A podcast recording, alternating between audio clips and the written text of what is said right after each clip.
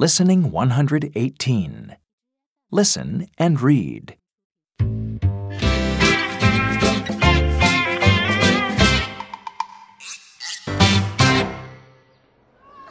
zoo! Great! I like animals.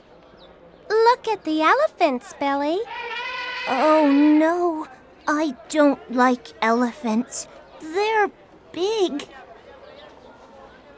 Look at the giraffes. Uh, I don't like giraffes.